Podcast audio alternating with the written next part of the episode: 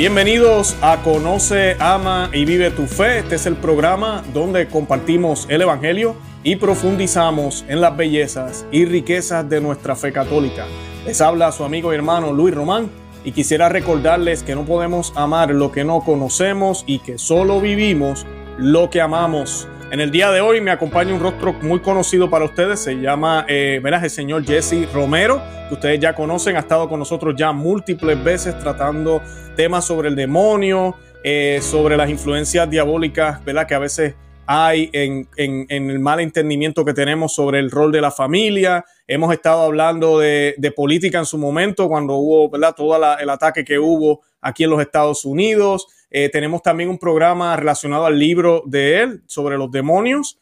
Y además de eso también eh, tenemos eh, otros programas que hemos hecho con él, como el que hicimos también sobre, disculpen, sobre la, la, oración y otras armas que podemos utilizar para alejar a las presencias diabólicas. El tema de hoy es parecido, pero es continuación del, del programa que hicimos anteriormente que se llama El Padre de Familia, Terror de los Demonios. Y pues hoy vamos a tomar ese tema y vamos a hablar un poco también de las familias que han sido, yo le llamo Jesse, familias decapitadas, familias que la cabeza de la familia o ya no está ahí por presencias malignas, se separaron o si está ahí, está bajo el dominio satánico de, de cualquier presencia y le ha atacado la pereza y no quiere hacer su trabajo de cabeza. Puede también pasar a la inversa, ¿verdad? El hombre que no cuenta con, con, con, su mano derecha, con su mujer.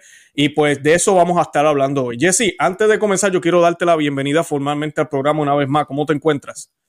Bendecido, gracias.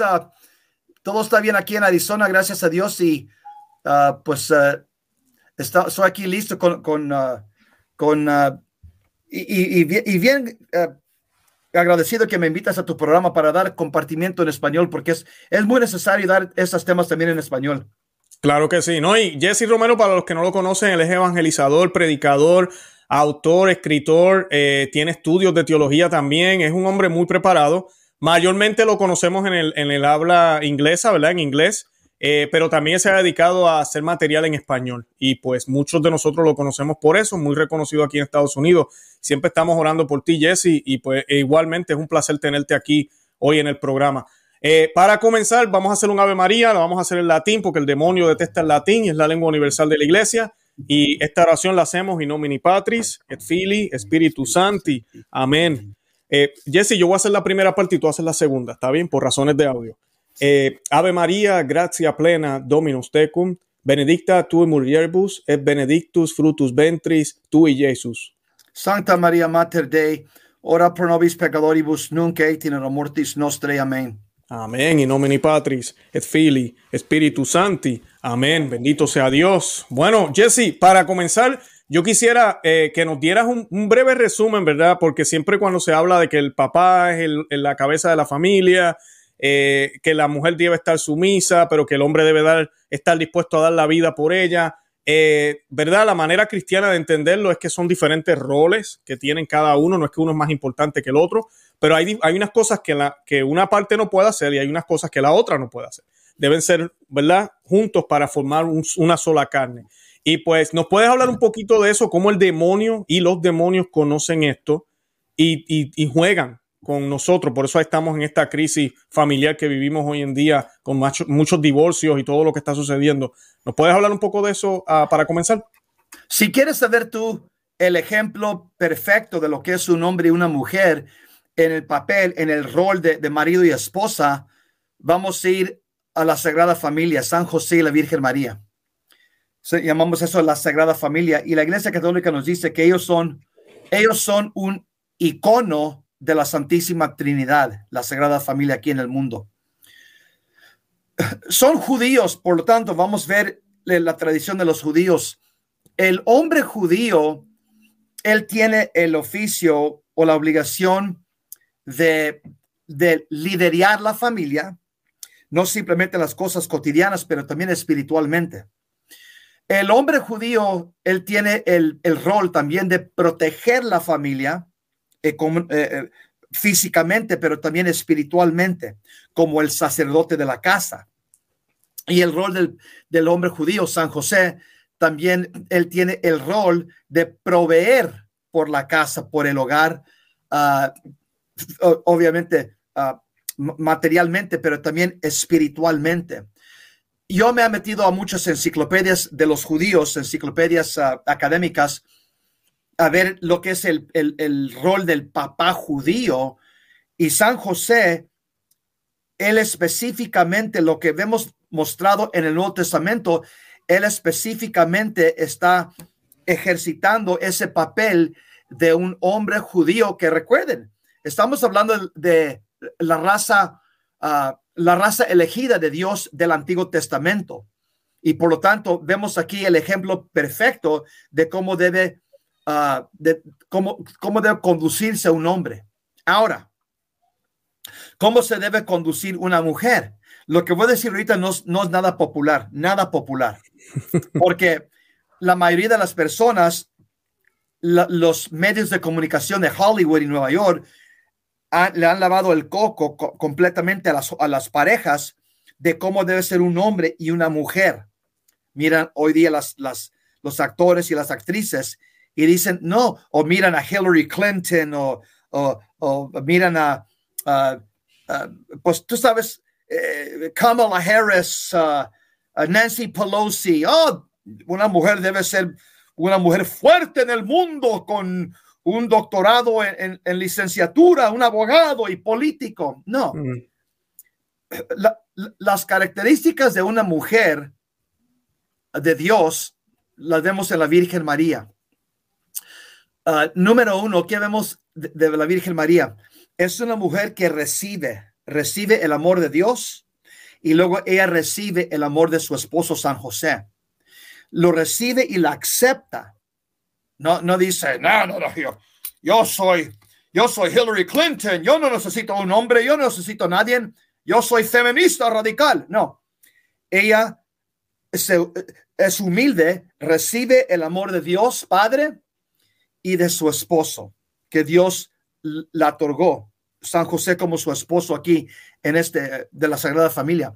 También vemos de la Virgen María que ella pone su su confianza totalmente en Dios Padre, pero también le, pone su confianza en su esposo San José, en las cosas pequeñas como vamos a ir ahorita a Jerusalén para, para la, la, celebración de la Pascua, vamos a ir, eh, porque Él es el que conducía la casa, vamos aquí, vamos, vamos a Egipto, quiere matar eh, el, rey Herodes, nuestro hijo, vamos a Egipto ahorita. Por lo tanto, ella tiene confianza que él es un líder, ah, no simplemente en las cosas cotidianas, pero también espiritualmente. Ella se, ella se somete a él como el líder de la casa, porque el hombre judío, en la teología de los judíos, él es el sacerdote de la casa. De ahí agarramos nosotros los católicos esa misma enseñanza, pero esto viene de los judíos. El hombre es el sacerdote de la casa. La palabra sacerdote quiere decir alguien que se da, alguien que ofrece sacrificio o se ofrece como sacrificio. El papel, el papel de un hombre es difícil, no un machista. Andando hablando, o un playboy, estoy hablando de un hombre cristiano, es un papel muy difícil, es, es, es una vida de sacrificio para tu cónyuge y tus hijos. La tercera cosa que vemos en la vida de la Virgen María, y, y todo esto puedes, si, si lees Lucas capítulo 1 y 2, todo lo que estoy sacando viene de ahí, viene de ahí de la, de la gran oración de la Virgen María, la magnífica. Ahí está toda esta teología de mujer en Lucas 1 y Lucas 2. Vemos que también ella se ah, somete a Dios. Vemos eso en su oración de la, magnífica. Ella se somete a Dios y se somete a su esposo también, como el líder, el líder de la casa. Ahora, el Papa Pío XII, él, dio una enseñanza muy bonita sobre el papel del hombre y la mujer. Él dice que el hombre es la cabeza de la, casa, el hombre es la, la, cabeza de la casa, la mujer es, es el corazón de la casa. Hombre, cabeza de la casa, mujer, corazón de la casa. Se requiere dos para que haya orden y armonía en una casa. Cuando tienes dos homosexuales, tienes dos toros, tienes, tienes dos cabezas y dos cabezas muchas veces están chocando. Si tienes dos lesbianas en una relación, tienes dos corazones en una casa. Se necesita también autoridad, se necesita también eh, eh, esa, esa protección patriarcal. Ahora, ¿cómo, ¿cómo es que una mujer se salva? Y muchas mujeres, esto se les va, les va a caer como un vaso de agua. Voy a sacar, abrir mi Biblia. Porque el mundo trata de decirnos algo diferente. El mundo es, está contra Cristo. Pero cuando vemos las enseñanzas de Cristo, mira lo que dice que es el papel de, de una mujer. Muy interesante. Primer Timoteo 5:14. Primer Timoteo 5:14 nos dice, quiero pues, quiero pues que las viudas jóvenes se vuelvan a casar, que tengan hijos y sean amas de casa, antes que dar a nuestros adversarios algún pretexto para criticar. Algunas ya se han extraviado siguiendo a Satanás. Si alguna mujer creyente tiene viudas en su familia, que las atienda. Palabra de Dios.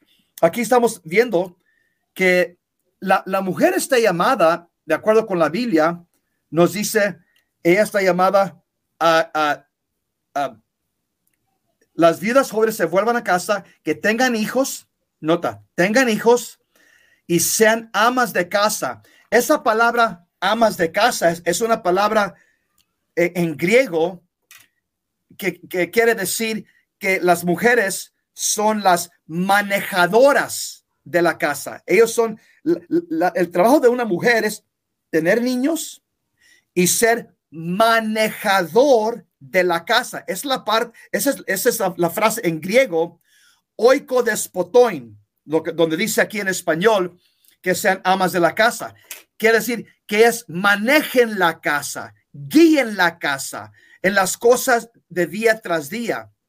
Y, también otra cosa importante, que muchas personas muchas veces no, se, no piensan, que cuando una mujer, porque una mujer fue creada hasta en su cuerpo para recibir amor, para someterse a su esposo, hasta el, hasta el cuerpo de una mujer nos dice lo que Dios puso en su alma. Por eso Juan Pablo II dice que el hombre y la mujer en los cuerpos hay una complementariedad sexual, una unión perfecta. Y eso viene todo lo que hacemos con el cuerpo, nos dice Santo Tomás de Aquino, viene de nuestra alma. Un hombre y una mujer, ellos saben que ellos fueron creados para unirse, para unión y para permanencia. Por eso en la Iglesia Católica decimos hasta, hasta, la muerte. así se termina el matrimonio. Pero ahí está el, el ejemplo perfecto de lo que Dios nos ha dado en los, los, los tres. El rol del, hombre, del San José, es para liderar, para proteger y proveer. El rol de la mujer, uh, semejante a la Virgen María, es recibir, es confiar y es uh, someter. Y cuando, cuando eso no se hace, va a haber fracasos y desastres en las relaciones. Correcto, correcto. Ahora, eh, Jesse, para aclarar o para darle, porque sé que tal vez los que nos están viendo están preguntándose, especialmente las damas que tal vez trabajan, entonces no deberían estar trabajando. ¿Es aceptado que trabajen? ¿Qué me puedes decir sobre eso? Sí, en, varias, en, ciertas circunstancias es necesario que la mujer trabaje para, para especialmente para ah, que funcione en la casa. Pero yo diría esto, porque ya vemos cómo las escuelas están, eh, se, está demostrando y esto ha, pasado por 40, 50 años, las porquerías que nos, les están enseñando los jóvenes en las escuelas. Lo preferido sería si se puede. Si no se puede, no se puede. Si un hombre puede ganar bastante para tener la mujer en casa cuando los hijos estén chicos para guiar eh, eh, eso es esas, esa etapa formativa.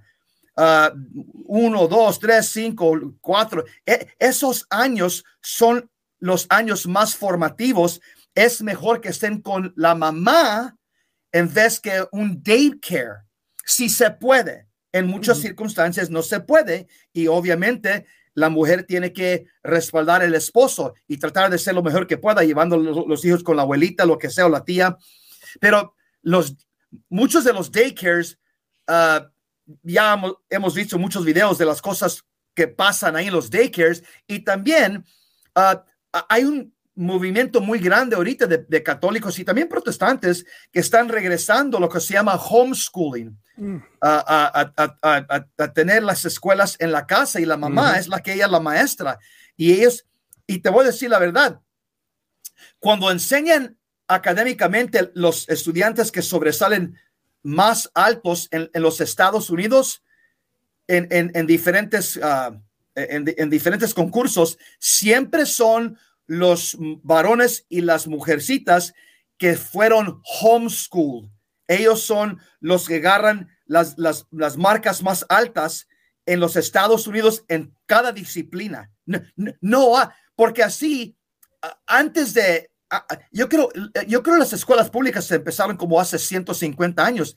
Antes de ese tiempo, todas las personas, George Washington, Abraham Lincoln, fueron homeschool por su mamá. Claro, claro. Es lo normal, es lo natural. ¿Sabes qué, Jesse? Te quería compartir algo a la audiencia. Lo que tú acabas de decir de si pueden eh, quedarse con sus hijos en la casa. Yo tengo mi testimonio con mi esposa. Yo, mi esposa tiene inclusive una carrera. Eh, y cuando tuvimos las dos niñas, eh, que la segunda, pues yo digo que fue que estaba desde el cielo y tenía prisa y quiso venir porque están solamente 11 meses de, de, de diferencia, o sea que ella vino rapidito. Y las circunstancias, pues nosotros decíamos, si te sigues trabajando, vamos a ponerla en daycare, no, será mejor quedarnos. Y yo recuerdo, y se los digo de todo corazón, lo primero que hicimos fue ponerlo en oración, encomendárselo al Señor, como pareja. No yo solo como hombre o ella sola como mujer, como pareja oramos sobre eso. Y lo otro, yo hice mi diligencia. Yo empecé a buscar a ver si podía conseguir unas mejores oportunidades de trabajo para salir de donde yo estaba pero la razón no era porque yo quería ser el mejor en mi carrera o porque yo quería progresar más o tener más dinero, no. Yo le decía al Señor, Señor, si tú me concedes este trabajo, lo vamos a hacer para que mis hijas, la misión que tú tienes para ellas se pueda dar, para que puedan crecer en virtud desde mi casa. Y el Señor a mí, te digo, Jesse, en mi carrera personal como gerente, es, es increíble el brinco que yo he dado en mi carrera profesional y no es porque sea el mejor, ha sido porque mi enfoque no es en mí, es en mi familia. Y yo le doy gracias al Espíritu Santo y a Dios que utiliza mis manos para poderle yo brindar a mi familia. Y mi esposa lleva aquí ya, yo creo que ya fácil como unos seis o siete años. Y a nosotros no nos ha faltado nada. Pensábamos que era imposible, de verdad. Y eso yo sé que hay muchas parejas allá afuera que piensan que es imposible. Ahora, claro, uno también tiene que mirar qué, en qué gasto yo. De verdad necesito tres, cuatro carros, necesito la casota, necesito mirar. El católico no debe endeudarse. Y eso es otro tema para otro día. Porque también la Biblia nos habla de eso. Entonces debemos entonces mirar con, cautela y saber y darnos cuenta de que, mira, tal vez deberíamos tener una vida más, eh, y no, no, quiero decir sencilla, porque sigue siendo una vida bien, eh, pero sin ninguna de las extravaganzas que nos tratan de eh, meter básicamente en la cabeza el mundo y nos damos, ah, de esa manera usted puede vivir una vida cristiana bien y le puede proveer a sus hijos lo más importante, que no se trata del dinero, ni la casa grande, ni nada de eso, sino esas virtudes cristianas, esa vida eh, religiosa bonita mientras van aprendiendo a educarse. Por ejemplo, mis niñas aquí, cada vez que van a tomar una merienda, cada vez que van a almorzar, se hace una oración. Ustedes se creen que en escuela pública eso va a suceder, eso no va a suceder. Y eso, eso es lo, lo mínimo. Hay más cosas que ellas aprenden en el hogar. Y como tú bien dijiste, eh, la educación que pueden recibir en nuestra casa puede ser aún mayor y mejor que las escuelas públicas. Así que eh, considérenlo y póngalo en oración. Nada, quería compartir eso porque para Dios nada es imposible. Algo también importante para las mujeres, eh, hay una cita bíblica que nos habla del papel de una mujer, una mujer de fe. Está, no lo voy a leer, está en Proverbios capítulo 31, de verso 10 a 31. Es, ese, es, ese es un capítulo muy famoso para la mujer judía. Es Proverbios 31, verso 10 a 31. Ahí habla específicamente, Dios habla de la mujer virtuosa mm. y las, las, características de una mujer. Ese es, ese es uh, les, se les voy a dar como tarea. Está, está en Proverbios capítulo 31, versículo 10 a 31. Perfecto. Ahora, Jesse, ¿qué puede hacer una mujer? Eh, y podemos ir a un lado y para el otro. Eh, que, porque lamentablemente está en la sociedad que estamos viviendo. Hay casos que, pues, el, el hombre se fue, ella vive sola. O el hombre vive con ella, pero no es católico. O dejó la fe, o está frío, el demonio lo tiene en el limbo y se cree que con la misa el domingo es suficiente y ella es la que está tratando de educar a sus hijos y hacer todo lo que puede. Eh, ¿Qué tú recomiendas a esas, a esas mujeres? Porque en el otro programa, y podemos hablar un poco de eso también hoy, tú hablaste de la usurpación, que tal vez eso es nuevo para mucha gente. Eh, ¿Qué se hace ahí? Porque eso es una familia, se podría decir, decapitada, no tiene cabeza. es una cabeza que no está en función o es una cabeza que ya ni está ya se largó, se fue. ¿Qué hacemos en esos casos? Que lamentablemente cada día son más comunes. Muchas mujeres se han convertido al catolicismo de adultas y cometieron muchos errores, hombres también, entonces ahora andan en familias así, todas destruidas. Pero siempre hay solución. ¿Qué pueden hacer ellos? Ok, pues en primer lugar, eh, siempre va a haber división entre, hasta en la familia, porque Jesús divide. La fe en Jesucristo va a dividir, una familia hasta que todos se entreguen a Cristo. Va a haber unidad o unión hasta ese momento, hasta que todos uno por uno se entreguen a Jesús. Pero si en la persona de Cristo divide la familia, hasta la familia católica, nos dice aquí en Lucas 10:51, nos dice, ¿creen ustedes que he venido para establecer la paz en la tierra? Les digo que no. Más bien, he venido a traer división. Pues de ahora en adelante, hasta en una casa de cinco personas habrá división. Tres contra dos y dos contra tres. El padre estará contra el hijo y el hijo contra el padre. La madre contra la hija y la hija contra la madre. La suegra contra la nuera y la nuera contra la suegra. Nuestro Señor también dice lo mismo en Mateo, ah, en, el Evangelio de Mateo, ah, y por lo tanto, ¿de qué está hablando aquí? Una persona que no está apegada a Cristo es una persona aislada y esa persona en sus conversaciones, sus pensamientos, en su modo de vivir, va a chocar con los otros de la familia que quieren seguir a Cristo. Por lo tanto, vemos eso en todas las familias. ¿Qué es uh, la, eh, eh, podemos decir, la receta de qué debemos hacer nosotros. San Pablo nos dice, nos da una receta corta en 1 Corintios capítulo 3 y nos dice en 1 Corintios capítulo 3 versos 5 a 9. San Pablo nos dice, ¿qué es Apolo? Apolo fue un discípulo de Cristo. ¿Qué es Pablo? Son servidores que recibieron de Dios dones diferentes y por medio de los cuales ustedes llegaron a la fe. Yo planté, Apolo regó, pero el que hizo crecer fue Dios.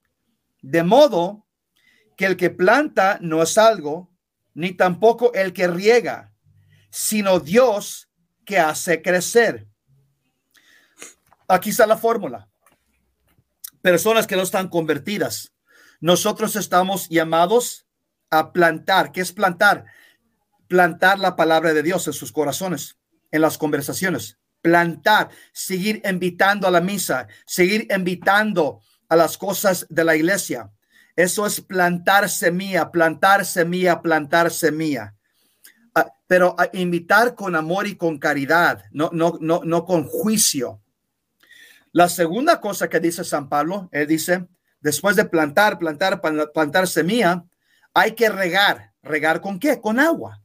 Hay que regar con agua la semilla que plantases. ¿Qué quiere decir regar en la Biblia? Tienes que empezar a interceder por ellos. A ese primo, a ese, hijo que, estás, mi hijo, uh, tu hijo, por lo, que sea, lo estás invitando a la iglesia, a los sacramentos, a las cosas de Dios, que regrese a su fe. Cuando no estés en la presencia de Él, tienes que tú estar regando, orando por su conversión, orando por su conversión. Y luego, ¿qué dice San Pablo ahí? Él dice, ¿quién es el que causa el crecimiento? Dios. Si tú pones los dos ingredientes, plantar o sembrar y regar. Eso es lo, que, lo que Dios necesita para que Dios pueda causar una conversación en el corazón del no creyente. Pero tú tienes que, por lo tanto, nosotros estamos en una, somos como equipo con Dios en evangelización. Nosotros, Él nos llama a hacer cosas aquí en el mundo, plantar la palabra de Dios, regar, hacer oración por ellos y Dios, si Él mira que esas dos cosas están bien puestas, Dios les da la gracia a esas personas para, para que tengan una conversión. Y, y, es lo que dijo la Santa Madre Teresa. Un día le preguntaron a ella cómo ella evangeliza a las personas en India. Él dice, yo simplemente estoy llamada a ser fiel, no estoy llamada a ser victoriosa. No, yo soy, yo estoy llamada a ser fiel, no estoy llamada a ser victoriosa. Eh, eh, eh, ella deja la victoria a Dios. Si Dios quiere convertir o no convertir, es el asunto de Dios. Nosotros, Madre Teresa dice, tenemos que ser la obra de Dios, que es plantear o sembrar la palabra de Dios y orar por nuestros familiares. Uh, eso se llama intercesión uh, a las personas que no están convertidas. Exacto, exacto. Algo que me gustaría, Jesse, que, que volvieras a, recalcar, en el caso, ahorita que estamos hablando de las mujeres que, que, ¿verdad? Viven en una familia que la cabeza está dormida o no está ahí ya, eh, que ellas entiendan que ellas no pueden ser la cabeza. A mí me gustó la explicación que tú diste la última vez en el programa y sería bueno un resumen breve. ¿Qué, significa eso? Porque a veces yo escucho en la iglesia eh, pues yo, yo soy la cabeza entonces en mi casa, dicen las mujeres. Y los demonios eh, saben muy bien de esto, entienden. Entonces a veces la mujer cae en esa trampa, piensa que, y lo hace tal vez eh, con buenas intenciones, pero hay una forma correcta de que ellas pueden luchar esta batalla si la cabeza está dormida, está en otros asuntos o no se encuentra ahí. ¿Nos podrías hablar un poco de eso, Jessy? Sí, cómo no, pero primero tenemos que ver Ah, el papel del esposo y la esposa de acuerdo con el Nuevo Testamento. Claro que sí. Efesios 5, 21 nos dice, expresen su respeto a Cristo siendo sumisos los unos a los otros. Noten, nadie es esclavo de nadie. Somos hijos de Dios y debemos estar sumisos los unos a los otros. Ahora, San Pablo da el criterio del orden de la familia. Verso 22. Sométanse así las esposas a sus maridos como al Señor. Maridos, amen a sus esposas. El hombre es cabeza de la mujer, como Cristo es cabeza de la iglesia, cuerpo suyo, del cual es asimismo Salvador. Que la esposa, pues, se someta en todo a su marido, como la iglesia se somete a Cristo. Ahora, quizá el criterio del hombre. Maridos, amen a sus esposas como Cristo amó la iglesia y se entregó a sí mismo por ella. No, nota la responsabilidad que tiene un hombre amar como Cristo. Imagínate, amar como Cristo, no amar como Chapo Guzmán, no, no amar como un playboy, no amar como una, uh, una Catrín, amar como Cristo. Esa palabra amar en griego es la palabra ágape. La palabra ágape quiere decir amar con sacrificio hasta que te duela. Eso es lo que quiere decir ágape. Un amor que se entrega totalmente hasta que se sacrifica. Por lo tanto, la llamada del hombre es mucho más alto que la llamada de la mujer. Claro, claro. Por eso muchas mujeres no, no se someten a los esposos, porque miran que el esposo está viviendo como un, como un pagano, ah, como, como un no creyente, y dicen, él, él ni está, él ni está intentando de vivir como San José, ni, ni lo está intentando, y me voy a someter a este. Pues, pues, ahí está el conflicto, porque las mujeres no son nada tontas. Ellas miran y saben, este hombre aquí, él no tiene trazas de cristiano católico y por lo tanto, por eso se cierran las mujeres y de ahí vienen los choques. Lo que viene pasando es la mujer empieza a decir, pues si ese no va a llevar los niños, no, no nos va a llevar a la misa y no nos va a guiar en la oración antes de los alimentos, pues la esposa empieza a tomar el papel del San José, del sacerdote de la casa. Y el hombre más y más se apaga, dice, no, pues ella está haciendo ese trabajo, que es mi trabajo, que yo no lo quiero hacer, no me interesa. Él lo está haciendo bien, muy bien, dame otra cerveza y voy a ver aquí el fútbol soccer. Lo que viene pasando, hay demonios por todo el aire, están por todo el mundo, hay billones, billones, porque sabemos que hay hay, por lo menos un ángel por, cada persona que, ha vivido desde Adán y Eva. Es decir, hay billones y billones y billones de ángeles y la tercera parte son ángeles caídos que se llaman demonios. ¿Y están dónde? Nos dice la Biblia, en el aire, alrededor de todo, hasta, hasta entran a la iglesia católica. Ah, nos, han dicho dos papas, Papa Leo XIII y Papa ah, Pablo VI. Los dos han dicho, el humo de Satanás ha entrado a la iglesia. Sí, los que no creen. Dos papas han dicho que el diablo entra dentro de la iglesia. Estando, ellos están en todas las partes porque no tienen cuerpo, son invisibles. Por lo tanto, un demonio, cuando mira que la, la mujer se convierte a una Eva, ¿qué fue el pecado de Eva? El pecado de Eva, nos dicen exorcistas, el pecado de ella fue usurpación ella empezó a actuar como un hombre. Le tocó la puerta una, una culebra, un, un serpiente. En vez de decir, ¿qué qué? ¿Me están tocando la puerta a alguien? Dile a la esposa, Adán, ¿puedes checar quién está en la puerta? Y, a su marido, y aquí me quedo yo detrás para que tú me puedas dar una protección. No, sabemos quién es que nos está tocando la puerta. Ella no, como, como una mandona, uh, golpeándose su pecho como una super, super mujer, fue a, abrir la puerta, empezó a hablar con el diablo que tomó la forma de una serpiente. Adán nos dice la Biblia, él estaba ahí, él estaba viviendo todo, él estaba detrás de ella. El pecado de Adán se llama, exorcistas nos dicen, es el pecado de dereliction. No sé cómo se dice eso en español, dereliction, que quiere decir no, no ser tu trabajo, derelict, uh, Sí, estoy tratando de pensar, disculpa. Eh. Eh, fallar de, hacer tu obligación, fallar de tu obligación.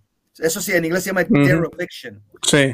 De, no sé si es una palabra, de, reelección. Ah, y por lo tanto, ahí fue la caída de, la primera pareja, los primeros hijos de Dios, Adán y Eva. Los dos cayeron en un desorden matrimonial. Adán no estaba actuando como la cabeza del hogar y Eva no estaba actuando como el corazón a someterse a la cabeza del hogar y de ahí entró el ataque del diablo y la decepción del diablo que causó el primer pecado, llamamos eso el pecado original, y ese pecado original porque nosotros estamos conectados ah, carnalmente con Adán y Eva como los primeros padres de la raza humana, todos nosotros recibimos los efectos del pecado original. Todos nosotros tenemos esta tendencia al pecado y las cosas malas, porque nuestra, nuestra naturaleza humana está herida. Aunque recibimos las aguas de bautismo, todavía tenemos concupiscencia y tenemos estas heridas, esta herida que nos inclina al pecado. Y esto viene por el primer pecado de Adán y Eva. Y el pecado de Adán y Eva fue la falta de, hacer su obligación como hombre, de proteger la mujer. Y la palabra, la, Eva, su pecado de ella fue usurpación, también curiosidad. Porque cuando empieza a hablar una culebra con Eva, ella hubiera dicho, ¿sabes qué? Ah, me voy de aquí porque esto me asusta. Voy a agarrar aquí a Adán que hable con esa culebra. Yo no voy a hablar con esa culebra. Ah, eh, eh, eh, la, la curiosidad también fue parte de la caída de Eva. Y eso, y si tú notas, entre los latinos hay, hay mucha brujería, mucho satanismo, santa muerte, uh, uh, uh, en, en, en, los, las, los barrios entre los latinos. Y sabes, 95% de los clientes son mujeres. ¿Por qué? ¿Por qué? porque son, están curiosas como Eva, tienen esa semilla de Eva, la curiosidad a las cosas ocultas del demonio. Y eso nunca se ha ido de la mujer. Y por eso también el hombre tiene que proteger la mujer de esa curiosidad de las cosas ocultas de Satanás. Pero si el hombre no conoce o vive su fe, ¿cómo va a poder proteger su esposa y evangelizar a su esposa? No va a poder. Claro. Claro, Jesse, algo que tú dijiste ahorita, que el amor ágape, un hombre que permite que una mujer haga eso, no está amando a su esposa. Y, lo, y algo importante también, que el amor ágape no espera nada a cambio. Tú hablabas ahorita de cómo la mujer se revela. A veces nosotros los hombres queremos como ver un cambio de la mujer primero o queremos ver unas cosas de ella y no nos damos cuenta que nosotros como cabeza debemos hacerlo porque es nuestra responsabilidad, lo hacemos por Cristo y ya, yo no, eh, Cristo amó sin esperar nada a cambio. Cristo murió inclusive mayormente, me murió por, por el daño que le hacemos, por eso fue que murió. O sea, que él no espera nada a cambio. Nosotros como hombres, porque a los hombres fue a quien se le llamó a dar la vida por su esposa como Cristo dio la vida por su iglesia, pues entonces yo tengo que estar dispuesto a aguantarme muchísimas veces algunas cosas que mi esposa tal vez no hace bien. Pero con ese ejemplo y con la fe puesta en Cristo, si Dios quiere, las cosas van a marchar. Por, por eso te voy a decir, va a haber más ah, hombres en el infierno al fin del mundo que mujeres. ¿Por qué? Porque los hombres tienen la plena responsabilidad de las, para, de la, para alma de la esposa y la familia. Ellos son los sacerdotes de la familia. El hombre, él tiene la responsabilidad de la salvación de su familia. La mujer no. La mujer comparte en, en esa responsabilidad, pero para, para demostrarte que es la responsabilidad del hombre y él va a pagar por, por ah, la falta de conocer a Jesús de, la, de, la, esposa y los hijos. ¿Cómo sabemos eso? Sabemos que en la Biblia, en el libro de Génesis capítulo 2, vemos que Eva fue la que fue, ella, el diablo la, eh, eh, le, dijo una mentira, cayó en decepción, ella comió de la fruta prohibida uh, por Dios Padre, Adán y Eva, y luego ella compartió esa fruta con el esposo.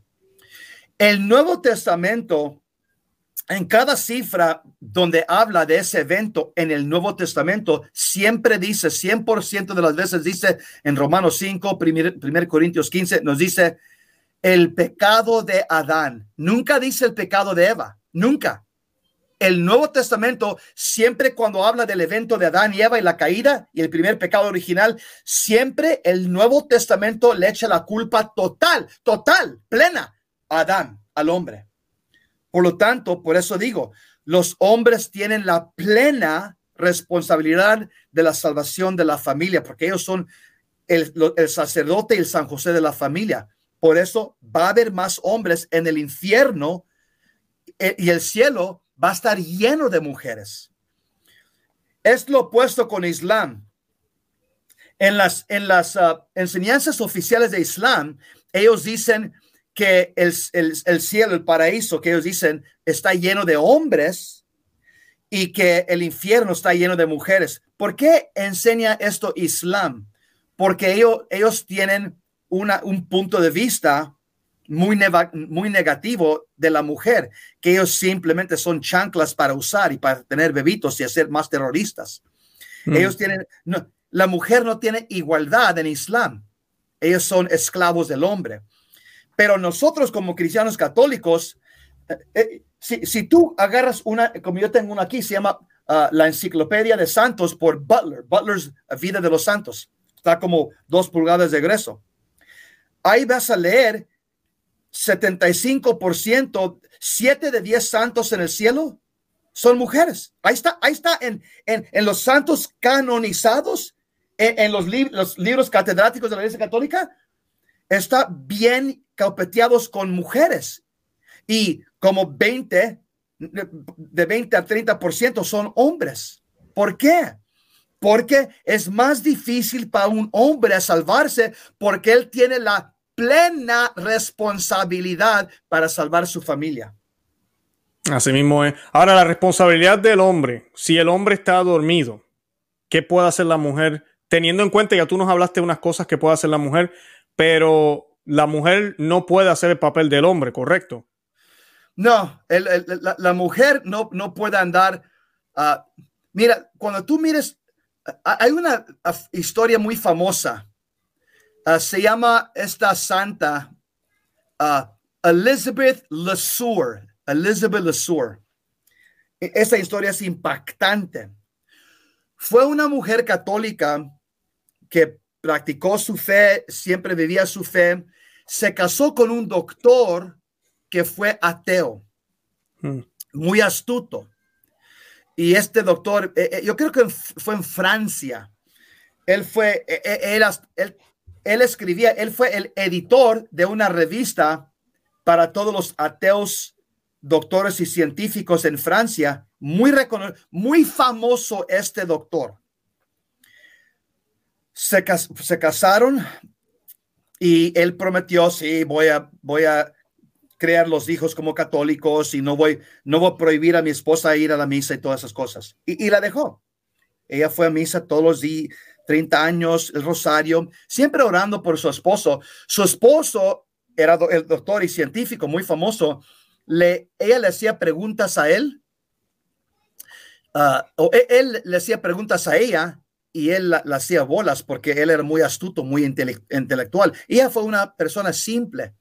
Ella no tenía mucho estudio y, él le, siempre le andaba haciendo cosas para confundirla, para tratar de sacarla de la fe católica se murió la esposa bastante joven, la Elizabeth LeSueur, se, murió bastante joven y el esposo durante, pues después del funeral y, y, ah, enterrar a su esposa, él empezó a arreglar el cuarto y las cosas, las cosas personales de su esposa.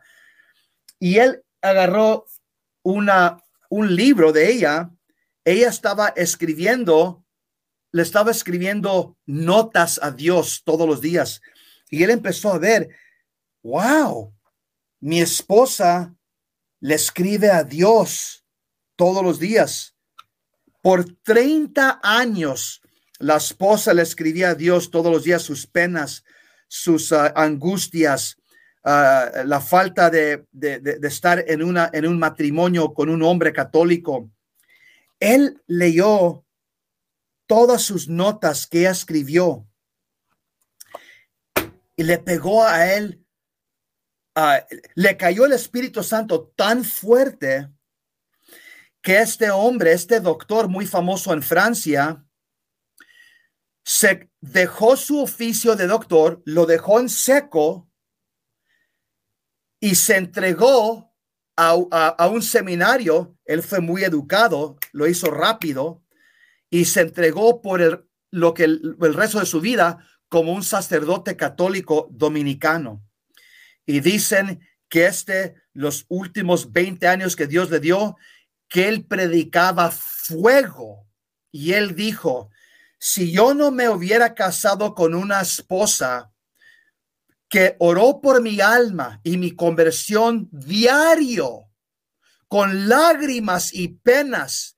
Yo la insultaba, le, le hacía, hablaba yo blasfemias de su religión y trataba de confundirla.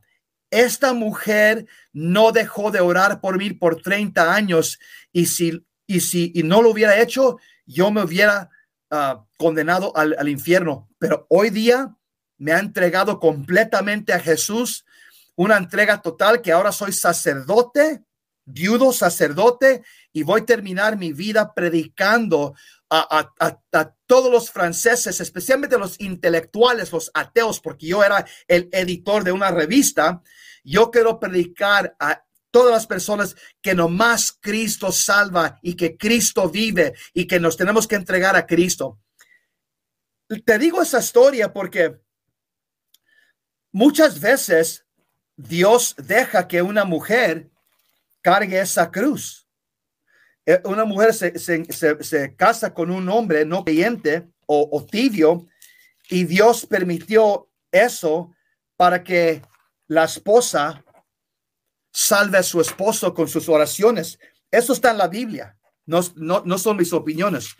Primer Corintios capítulo 7, aquí es donde San Pablo habla de lo que yo estoy hablando aquí, de ah, si el esposo o la esposa Ah, no creyente se quiere separar, que se separe ah, adelante de eso. Pues el esposo no creyente, verso 14, 1 Corintios 7, 14, pues el esposo no creyente es santificado mediante su esposa y la esposa no creyente es santificada mediante su marido cristiano. Aquí está la Biblia. Dios permite esas cosas porque Dios sabe que esta persona si yo no permito que se case con esta persona, él se va a ir al infierno.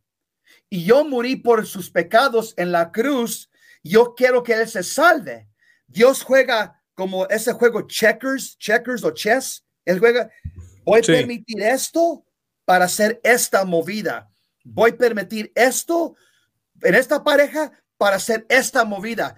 Todo lo que Dios hace es para la salvación de las, de, las máximas personas de, de, la raza humana, para tratar de ser, para maximize, maximizar uh, lo, más posible la salvación de la raza humana.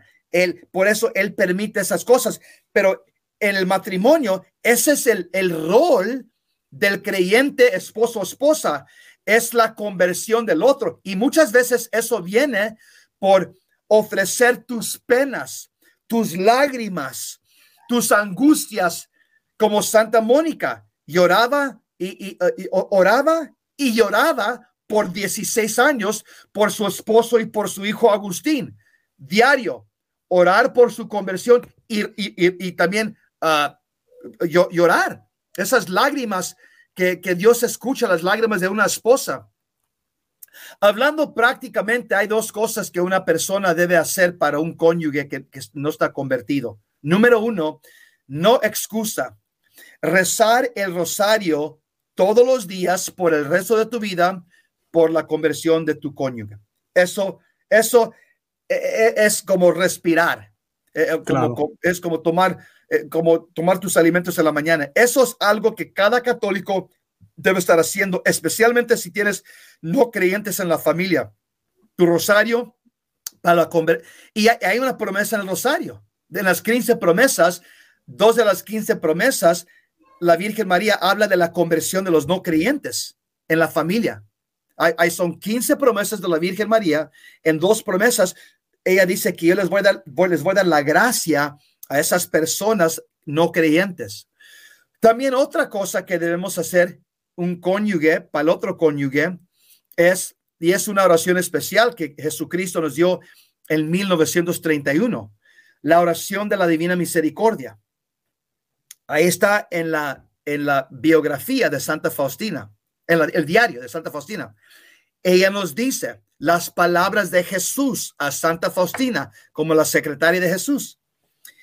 Él le dijo que las personas que hagan oración todos los días a las tres para una persona no creyente que Dios les va a dar, Jesucristo les va a dar la gracia de conversión. en el momento adecuado. Por lo tanto, esas dos armas y las dos se rezan en un rosario. El Santo Rosario todos los días, la Divina Misericordia todos los días. Eso, el rosario dura como 15 minutos, la Divina Misericordia dura como 5 minutos. Son 20 minutos de rezar por tu cónyuge todos los días. Y, si, y, y ahora, para que tus oraciones sean fuertes y eficaz, tienes que estar tú en una relación con Dios. Eso en la fe católica llamamos esto viviendo en estado de gracia. Viviendo en estado de gracia. Lo, más, lo, más, ah, lo más santo o santa que es una persona, más fuertes son sus oraciones. Esa es una regla de la Biblia. Por lo amén, amén. Sí, por eso nosotros queremos tratar de ser los más santos posibles. No queremos ser ah, católicos aguados, queremos ser católicos ah, e, e, en fuego y católicos que, que estamos nosotros completamente ah, vendidos a Cristo y viviendo una vida limpia y recta, limpia y recta. Nos dice está en Santiago capítulo 5, Santiago capítulo 5, verso 16. Nos dice Santiago 5, 16. Mm, reconozcan sus pecados unos entre otros y recen unidos por otros para que sean sanados. Aquí está, la súplica del justo tiene mucho poder con tal de que sea perseverante. Nota, la oración del justo o del santo o del santificado, santificado, es lo que quiere decir la palabra justo en griego. Ah, tiene mucho poder con tal que sea, la oración tiene que ser, ¿qué? Perseverante, perseverante. ¿Qué quiere decir eso? Constante, diario, diario, diario. Como vemos el gran santo de los judíos, Daniel, el profeta, eh, fue un joven varón que fue preso bajo Babilonia. Nos dice en Daniel capítulo 6, verso 10 a 11, que él rezaba tres veces al día, mañana, mediodía y noche, en sus rodillas hacia el este, eh, hacia Jerusalén, porque él estaba preso en Babilonia. Ahí vemos lo que, lo que estoy hablando aquí, que la oración tiene que ser constante, constante, diario, diario. Y para, a ver, si quieren ver aquí el poder de una persona justa, nos dice Elías el profeta, era hombre inmortal como nosotros, pero cuando rogó insistentemente para que no lloviese en el país, no llovió durante tres años y medio. Imagínate. Ah, por eso, aquí está el criterio para que, para... El poder de la oración, claro. Ya. La oración todos los días, pero tú tienes que estar en estado de gracia porque tus oraciones son más fuertes cuando estás tú en una relación correcta con Dios, no viviendo en pecado mortal, una, una vida sacramental y limpia. Y, también las oraciones son más fuertes cuando son entre familia. Si un hombre esa, reza justo, reza para la esposa que no está convertida, sus oraciones son muy fuertes mucho más fuerte que si el hombre, el, cuñado o un amigo le dice en el trabajo, ¿sabes qué? Eh, quiero regresar a las cosas de Dios, puedes hacer oración por mí porque estoy bien muy, muy tibio en mi fe. Si tú oras por un amigo, eso se llama intercesión y es algo bueno, pero la, oración para la familia son las oraciones más fuertes porque hay, hay, ah, hay, esa, hay esa unión, ese ligamento de sangre y de familia y de nombre. Por lo tanto, esas oraciones entre esposo y esposa, esposo a los hijos, esposa a los hijos e hijas, son súper fuertes. Excelente, no, excelente. Jesse, de verdad, gracias por eso. Algo que me gustó que dijiste que es bien importante porque a veces nos pasa cuando tenemos algún familiar y, y especialmente entre cónyuges, es más complicada, por esa es la cruz, de hacer todo esto con caridad, con amor. Eh, que es difícil porque sí, nos enojamos, nos sentimos frustrados, quisiéramos, vemos otras parejas que lo hacen bien, ¿por qué yo no? Pero es aceptar esa cruz que, como tú bien dijiste, me gustó que dijeras eso, que Dios la ha permitido y la ha permitido por una razón para que ambos se santifiquen. Yo por cargarla y mi cónyuge eh, para recibir esas gracias de parte de mi oración. Esto aplica para hombres que sus esposas tal vez están frías o para mujeres que sus esposos están fríos. Y, respetando el lugar de cada uno, porque va a llegar un momento en que esa otra parte va a reaccionar si Dios lo permite. Entonces ahí vienen los perdones, ahí vienen las conversaciones y borrón y cuenta nueva, como decimos, seguimos hacia adelante. No podemos sacar en cara lo que fue o lo que no fue. Eh, Jesse, ¿algo más para concluir? Porque se nos acaba el tiempo. Sí, ah, para concluir, quiero, quiero decir que también lo que arrastra a una persona en, las notas de, la, de, de Beata Elizabeth LeSueur, el esposo ateo, doctor científico, él dijo, una cosa que de veras le, impresionó a él después de 30 años de estar casada con esta mujer, es que ella vivió su fe Ah, aunque él la insultaba, ah, eh, eh, decía blasfemias contra Jesús, la fe católica, ella seguía viviendo su fe y, era, él dice que era una mujer virtuosa. Eh, él, dice, aunque yo no era virtuoso, era mal hablado, era yo tenía tendencias muy malas, ella fue una mujer muy virtuosa y su modo de vivir también con lo, que está escrito en este, en este diario de 30 años, su modo de vivir también me habló bien fuerte de que Jesús está vivo y que Jesús es el Señor. Amén, amén. No, así mismo es. Excelente. Jesse, de verdad que gracias por, la por aceptar la invitación y te quería comentar que, que, de verdad sé que el programa va a ser de buen, buen uso para muchas personas que nos escuchan. La crisis familiar Ahorita mismo hasta entre católicos está grave. Tenemos que orar muchísimo por las familias, especialmente las familias católicas, cristianas, que deben ser modelo para las familias eh, paganas que están allá afuera, que no tienen ni idea de cómo, de cómo debería ser eh, la familia. Yo invito a los que me están viendo, yo voy a compartir los enlaces del Ministerio y Apostolado de Jesse Romero y de todos eh, los libros que él tiene y todo lo demás para que puedan accesar a esa información y apoyarlo eh, como yo siempre les he dicho, hay que apoyar a los que estamos defendiendo la sana doctrina, defendiendo lo que realmente enseña y siempre enseñó la Iglesia Católica. Y pues Jesse Romero es uno de esos soldados que siempre está eh, de frente eh, hablando la verdad. Y pues tenemos que hacer eso. Sabemos que te ha costado. Yo me enteré de la noticia, creo que te sacaron de uno de los canales por ahí. un podcast o algo así, por ahí leí algo y dije, ay, yo tengo que hablar con Jesse de eso. Y pues estamos orando mucho por ti, porque por decir la verdad, sí, así mismo nos, nos quitan, nos borran, a mí me han cancelado ya varias veces de YouTube. Eh, toca, a mí no hay de otra, pero seguimos hablando la verdad y eso es lo importante y te admiramos muchísimo, porque estamos viviendo en unos tiempos muy difíciles dentro de la iglesia, pero hasta también fuera de la iglesia. Hay temas inclusive que aunque no sean de religión, no se pueden hablar, no se pueden decir, todo es un tabú, nos quieren decir cómo pensar. Y pues te admiramos mucho por eso. Eh, y nada, de verdad que nada, seguiremos orando por, por, ti y pues no sé si quieras añadir algo más y nos despedimos.